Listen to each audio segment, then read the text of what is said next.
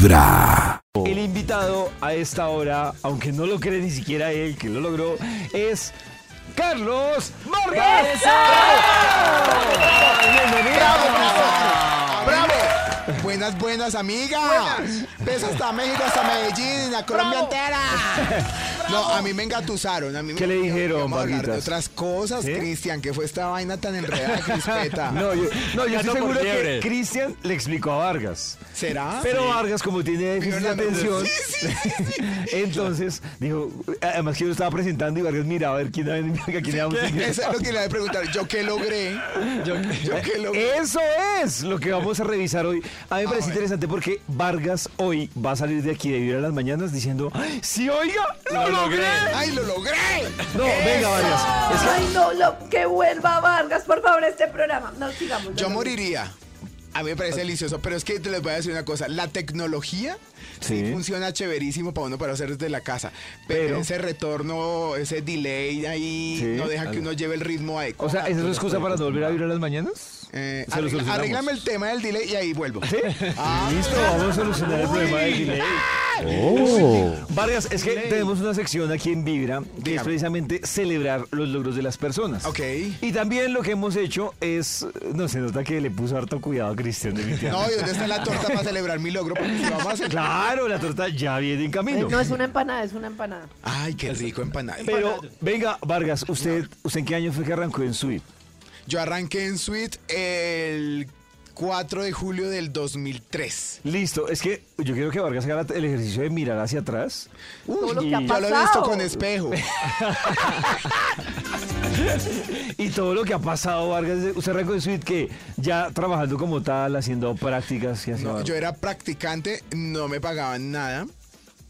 Y ¿Y qué tenía que hacer? no, no lo digo de la queja, yo dije, aquí hay que aprender, papi.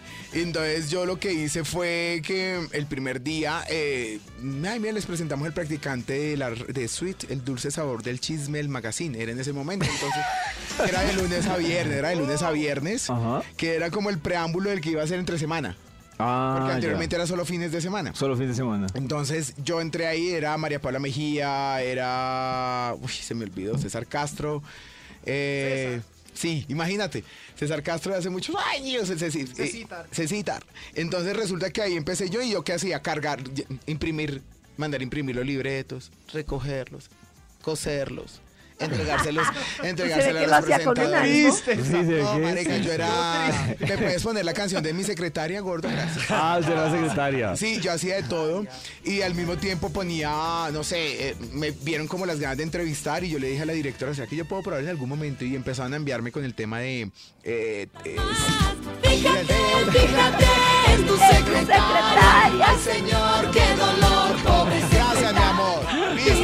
Ajá. Así me sentía yo al Como la principio. secretaria. Pero mi papá sí dijo, mi amor, el acomedido come lo que está escondido. Y ¿Cómo, cómo, cómo dice? El acomedido come lo que está escondido y uno Ah. sí hace de todo cuando mande, manda bien, mi amor. Entonces yo aprende- aproveché todo eso.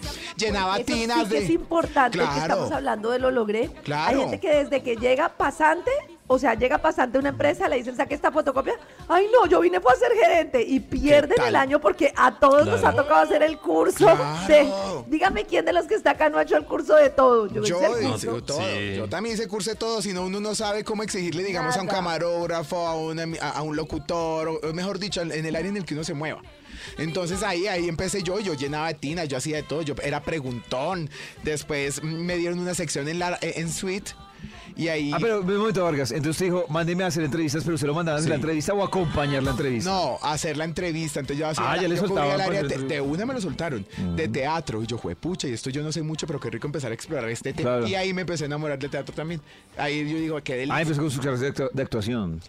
No, yo, ya me- yo nací actuante. O sea, yo salí del útero de mi mamá. Yo salí del útero de mi mamá con tacón, mi amor.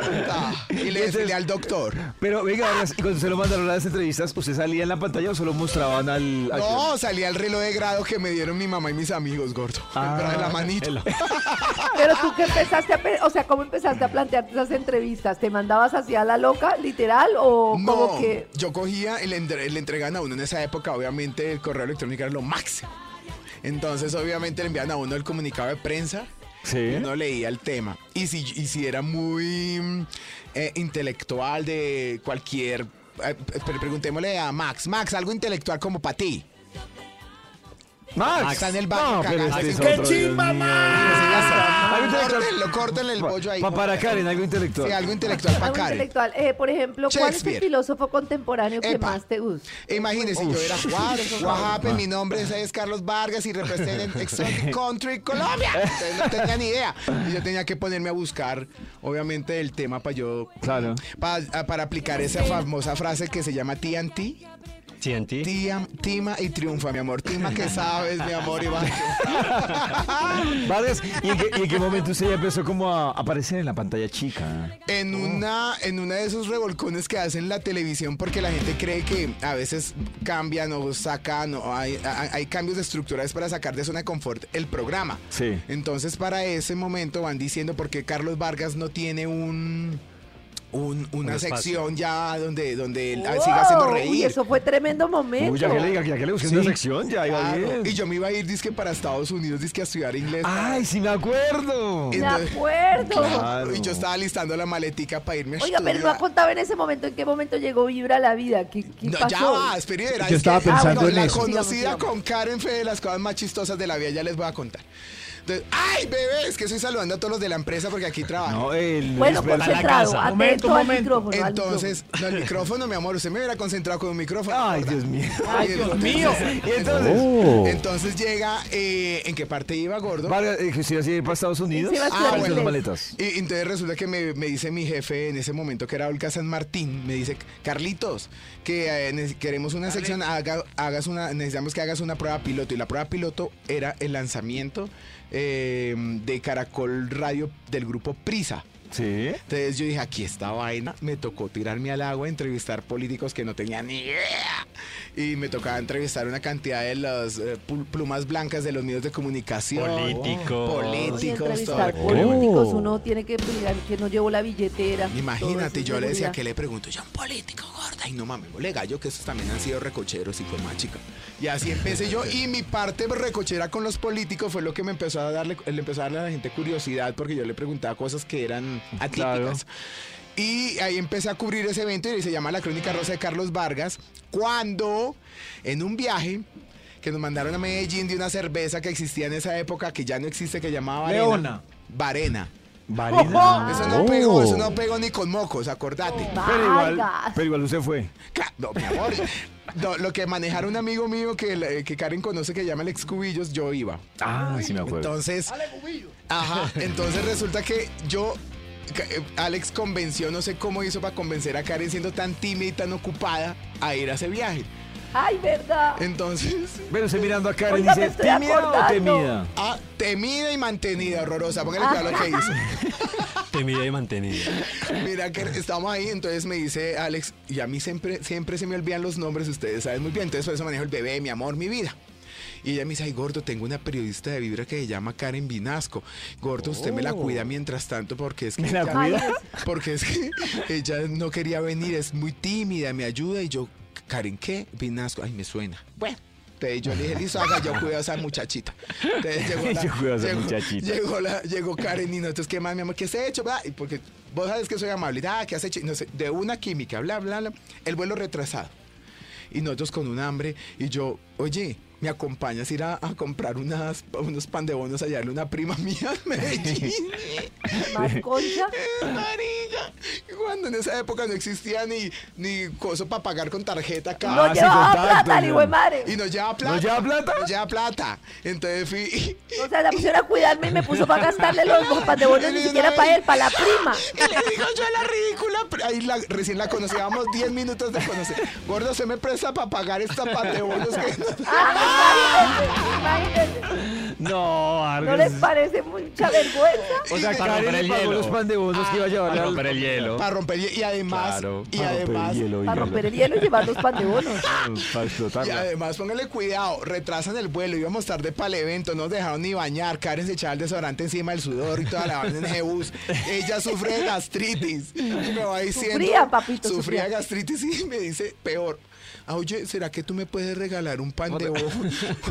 una almohada, era una almohada que tenga hambre. Y yo, y yo le contesto, no, porque como el incompleto yo. ¡A mi prima! No, qué concha, Vargas. Ah, ¿se imagina esa conocida tan hijo de madre? O sea, y no te lo dio. Yo no sé cómo seguimos no, no, siendo no. amigos. Pensándolo bien, rompamos esta amistad. Sí, rompámosla ya. Y Es una amistad tóxica. pero entonces mi duda es, si Vargas puso a Karen a aguantar hambre, la, la, la explotó. No, la, la, la llevé, Ah, la porque llevé a yo soy cazatalentos. Yo dije, este es mucho talento. Claro. Tan líchico, pero tan lento. Tan li- Exacto, entonces ella como al mes y medio, yo qué sé, me llama, hola bebé, Ah, no, no me decía bebé, todavía hola Carlitos, ¿cómo estás? ¿Será que tú puedes venir acá a la emisora como invitado y te puedes traer algunos temas así chévere de entretenimiento y chismes y hablamos cháchara? y bla? Yo bueno, yo llegué, ese día fue mi primera vez y única que fui puntual, ¿te acuerdas? sí, sí, claro, por supuesto. Y como a las solo el primer día. 5 El y pollito, sí, 45 sí, de la claro, mañana. Recuerdo muy bien. Aquí sentado yo así con la ruanita del frío, porque fue más chica frío. Cuando entré a trabajar, bla, bla, nos fue divinamente. Ese día conocí a esta cochinada de Davidza y a la Toña. Y, Hasta cochinada. y ahí fue cuando, cuando se termina el programa y me dice Karen al final, oye, gracias, chévere. Oye, una pregunta. ¿A ti te gustaría trabajar con nosotros aquí en Vibra? Y yo casi me meo de la dicha. Yo este es uno de mis sueños que quiero cumplir en la vida. Porque yo siempre quise trabajar en radio. Ah, ¿también? A mí que me, que, ¿cómo me- a mí que, me- que emisora me inspiró para trabajar acá cuando yo era pollo. Había una emisora que se llamaba 88.9. Ah, sí. Claro. Y me encantaba que esa Claro. época ese parche era como el que todo el mundo escuchaba a la mañana y dije, yo tengo que trabajar donde todo el mundo lo escuche y fue pucha y nos caguemos de la risa y seamos divertidos, bla, bla, bla. Y dije, aquí fue esta oportunidad y la pasamos delicioso. Y eso no llegaba puntual, pero llegaba, que era lo importante. No, no, yo me imagino que comían los uñas los oyentes con tal de que "Ay, llegue Vargas, llegue Vargas. Y yo decía, no, la, la fama espera. Claro. Se hacía desear. Sea, ese arma bueno. Venga, Vargas, bueno, y usted seguía ahí en Suite y, y en Vibra, ¿cierto? Sí, en Suiza y en Vibra y después me llamó Colprensa. Colprensa. Colprensa era un medio de comunicación aquí en Bogotá que reunía y, y tenían aquí, representaba varios periódicos del, del país de diferentes departamentos y, le y me contrataban a mí y yo y mi columna eh, se la vendían a los demás periódicos. Entonces ahí trabajaba y eso era por... por ¿Se acuerda que yo era acá haciendo? Claro. ¿sabes? Sí, venía aquí a trabajar, ¿o ¿no? Hacía de todo. Y después por las tardes trabajaba con Guillermo Díaz Salamanca. eh, Ah, un programa que tenía de también. radio. Entonces yo trabajé en- como sin bar cuatro medios al mismo tiempo y yo decía, Dios mío, ¿qué es esta, qué es esta delicia que la vida me permita tener esta oportunidad? Y que los jefes lo permitan, porque es que no siempre lo permiten. ¿y en qué momento usted se decide salir de, de Suite Yo me decido y se va para, el- para para Caracol. Yo decido salir de Suite cuando Iván Lalinde me llama, porque es el grupo creativo de, de entretenimiento del canal liderado por Juan Esteban. Sí. ¿Qué? No sé, seguramente a él lo Ah. taladraron ayer y yo no tengo ni acá quien Oh. Cristian, porque ríe así de sospechoso. También ayer le hicieron lo mismo. No, ojalá. Ojalá. No, me- no fue tan de verdad. Y llamó, Vargas, por favor. yo- Lo llamó Iván. Me llamó Iván y, me, y, y- y- y se sienta a dañarme el- el- la cabeza diciendo, mira, hay un nuevo proyecto que se llama tentativamente la red social. Eh, sería para tener varios presentadores, tú, Diva Yesurum, eh, Ronald Mayorga, Frank Solano, eh, tú y de pronto Carlos Giraldo. Carlos Giraldo sí dijo que no, porque él estaba bien. Ah, él estaba presentador en Suite, ¿no? En Sweden, entonces él dijo, yo prefiero quedarme acá un rato porque pues qué tal que no funcione lo tuyo. A ti sí te pueden quedar ahí, tú estás conversando, yo estoy acabando el- ya el ciclo de la vida, entonces no creo. Ay, ese No, y sí. vea, y todavía me mantiene la viejita, Sí. te ves, sí, ve, es la Gloria Valencia actual. Y entonces Vargas dijo, me voy. Me voy, sí, calor, ¿no, papi? Tranquilo, ya le Sí, puse yo el sé aire. que, y usted sabe que a mí el, calor me ponía re. No, por eso puse el aire en menos 16. Y ahí empecé yo eh, a trabajar, eh, a con- y mm, me fui para Caracol y desde, eh, creo que eso fue como el 30 o 19 de agosto del 2011 estoy yo en ¿2011? Ajá, ahí comenzó la red. claro. Y ahí empezamos a desde construir. 2011. Ajá, empezamos a construir el programa, las secciones, cómo debería llamarse. Eh, Frank Solano ponía sus, sus, sus famosos eh, frases que lo destacan a él, entonces se volvían secciones. Ronald es muy pilo también en este tema, entonces no, la pasamos muy rico. Eh. Lorena Lagos, un montón de parche, la pasamos delicioso ahí. Y ya de- al día de hoy llevo esto trabajando. Me pide Juan Esteban, eso sí les voy a decir, me dice, oye Carlitos, ¿tú por qué no te vienes de todo para el canal Caracol? Y yo le "Ah, yo no voy a soltar vibra, ¿cómo se le ocurre? Y me dice, ¿por qué no? Y yo le ¿ustedes cómo son? Yo le dije así, que eso si no pega un programa, entonces ah, van sacando a la gente y tienen toda la razón.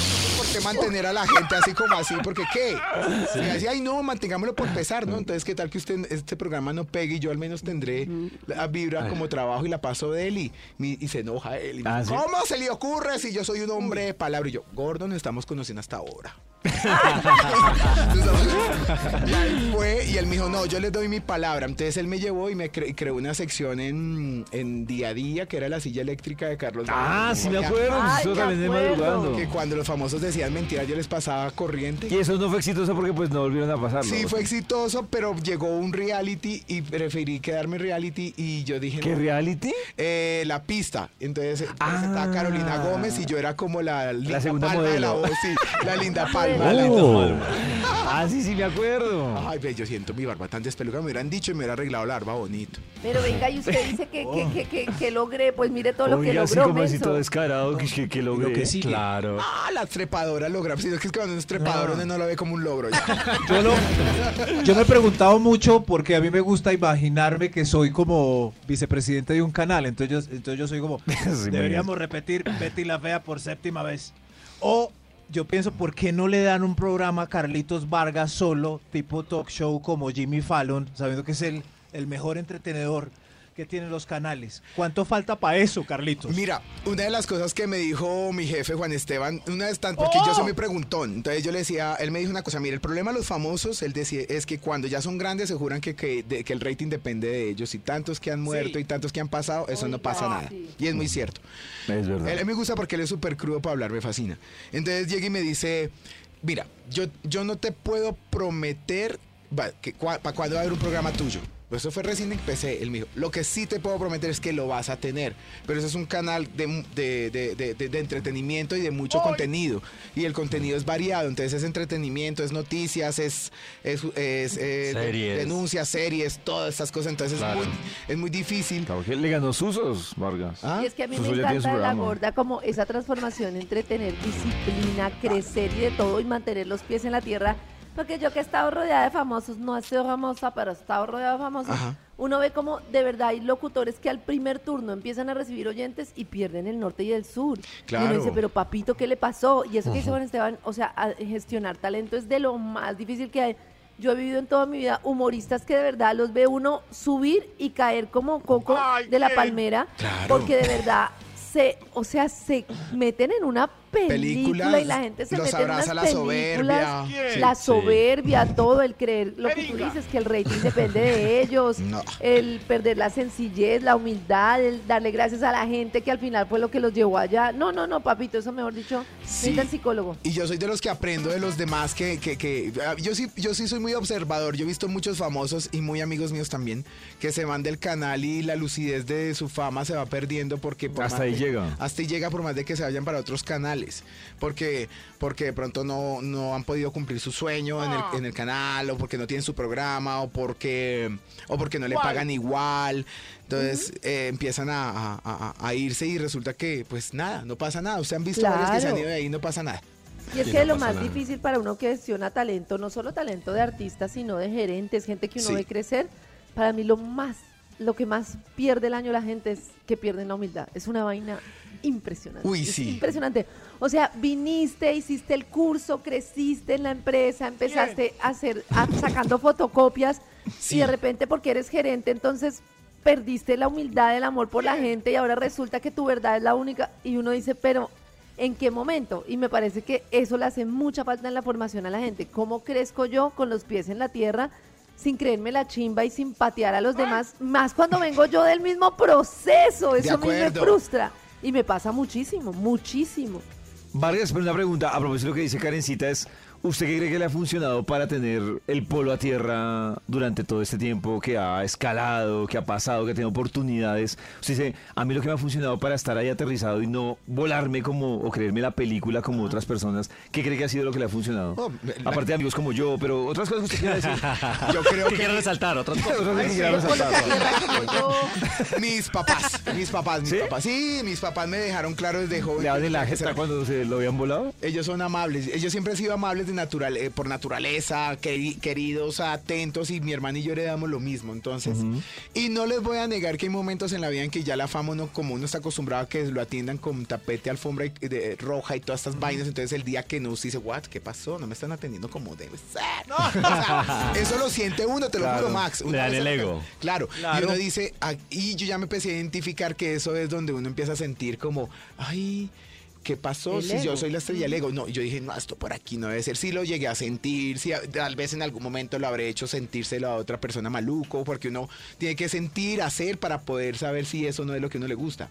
Pero realmente no, no, no, no, no, no, no. A mí esta vaina de, de creerme la verga herida, no. A mí me gusta más como La que la, que la gente lo admira a uno, lo admire a uno. Soy una porque- verga herida. porque yo creo que hay dos maneras de reconocimiento de los famosos. Uno que te reconozcan y te alaben o a uno que te reconozcan y te, y te, y te admiren. Y yo quiero más la admiración que la, que el- que la alabanza. Ay, Bueno, yo acá pura pregunta de entrevistadora.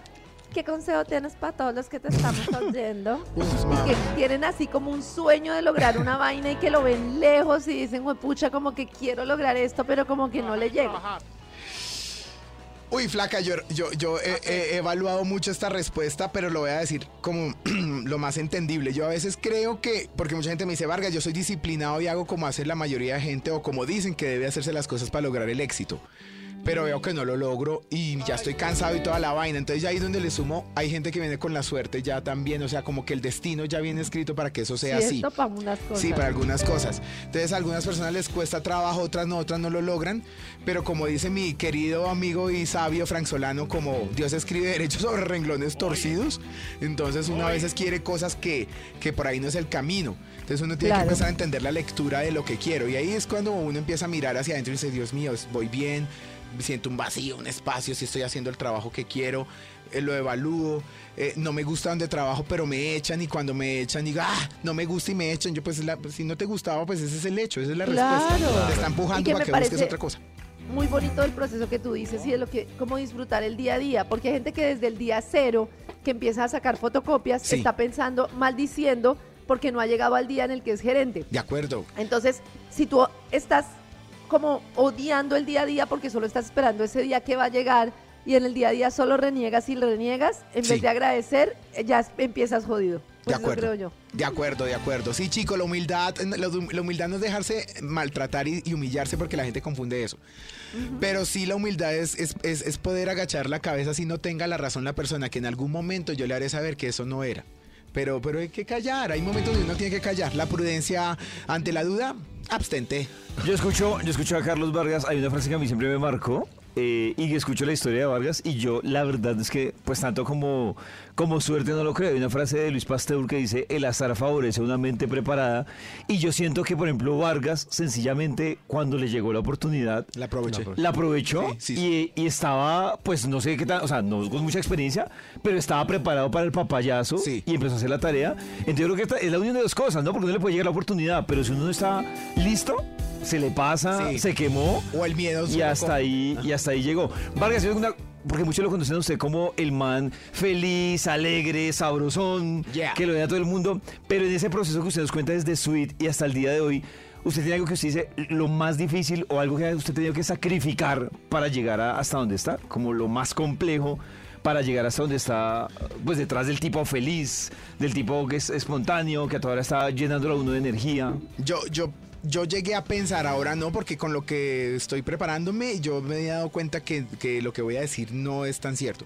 Pero yo llegaba, yo llegué a sacrificar mucho mi vida sentimental para lograr este éxito, porque es que ¿Pero por qué? ¿Por tiempo o por qué? yo siento que mi mente se concentraba era en mí y en mi sueño. Hmm. Sí, y, y cuando yo pienso que tengo que concentrarme en mí y en mi sueño, entonces no, no, no había una cabida para poderme Enamorar. concentrar en otra persona. Y cuando yo lo hacía sentía que me dispersaba, pero sufría por eso, no creas. Claro. Sí, entonces yo, y yo creía que, que el, que el éxito era sacrificar el amor. Se lo juro. Y uno va preparando y va O codificando. sea, que como si le tocara escoger entre amor Y- o éxito eh, profesional. Claro, y uno va codificando eso con Qué la mente triste. desde chiquito. Porque Claro. yo veía estas Sí. películas de Tina Turner, Claro. Total. eh, de Jimmy Claro, exitosas pero solas. Sí, sí, que la- o que les pegaban, los maltrataban y todas estas vainas. Y yo decía, wow, pero pues ya, eso yo ya lo reevalué. Porque yo ya entendí en un ejercicio que hice en un módulo sobre el amor y entender cómo funciona el amor y cómo debo trabajar para poder tener mi pareja en mi corazón y es, es darle el lugar a- a- a- al- amor y darle el lugar al amor comienza desde el respeto a los papás y ver co- a ellos como novios, como pareja. Así ya se hayan separado porque de todos modos te tuvieron, te culiaron mi amor haciendo el amor. y no está lo más seguro. Eh, hicieron la tarea. Hicieron la tarea. Total, pero ahí, Ay, ahí- ay. ahí es donde yo empecé a entender de dónde venía mi sacrificio del amor, porque nosotros cuando somos jóvenes, eh, pequeños, eh, hacemos lealtades a los papás para no hacerles pasar vergüenzas. Entonces la lealtad es que Nos yo les... comportamos igual. Claro, y la lealtad que yo hice a mis, por comportarme igual a mis papás era que yo sabía que desde niño yo era homosexual, pero al ver... Ah, la- ¿usted es homosexual? Sí, papi. ¿Cómo? me todas las veces que lo toqué, ¿qué pensó que era? Entonces, Oh. entonces cuando yo estaba pequeño, yo, yo no me acordaba de este ejercicio. Póngale cuidado lo que me pasó una vez en clase. de- de- nos pusieron a hacer cuatro personas y entre esas yo seguía ocupando mi lugar como yo. La que estaba al lado mío era mi niño interior y al frente, mirándonos de frente, estaban los papás. El ejercicio era que yo llevaba al niño interior hasta donde mis papás, pero el niño interior me entregaba a mí, a los papás, y los papás, los quienes representaban a mis papás, eso eran gente representándonos pues ahí. eh, tenían que mm, decir te amo porque a veces esa carencia de amor se ve desde el nacimiento. Entonces, yo cuando veo que el niño interior empieza a, a- mi trabajo era llevarlo hasta donde mis papás, no caminaba hacia donde mis papás, yo le empiezo a preguntar a la persona que me representaba a mí que qué sentía, que qué es lo que le pasaba. Y empecé a decir, es que a mí me da pena, me da miedo.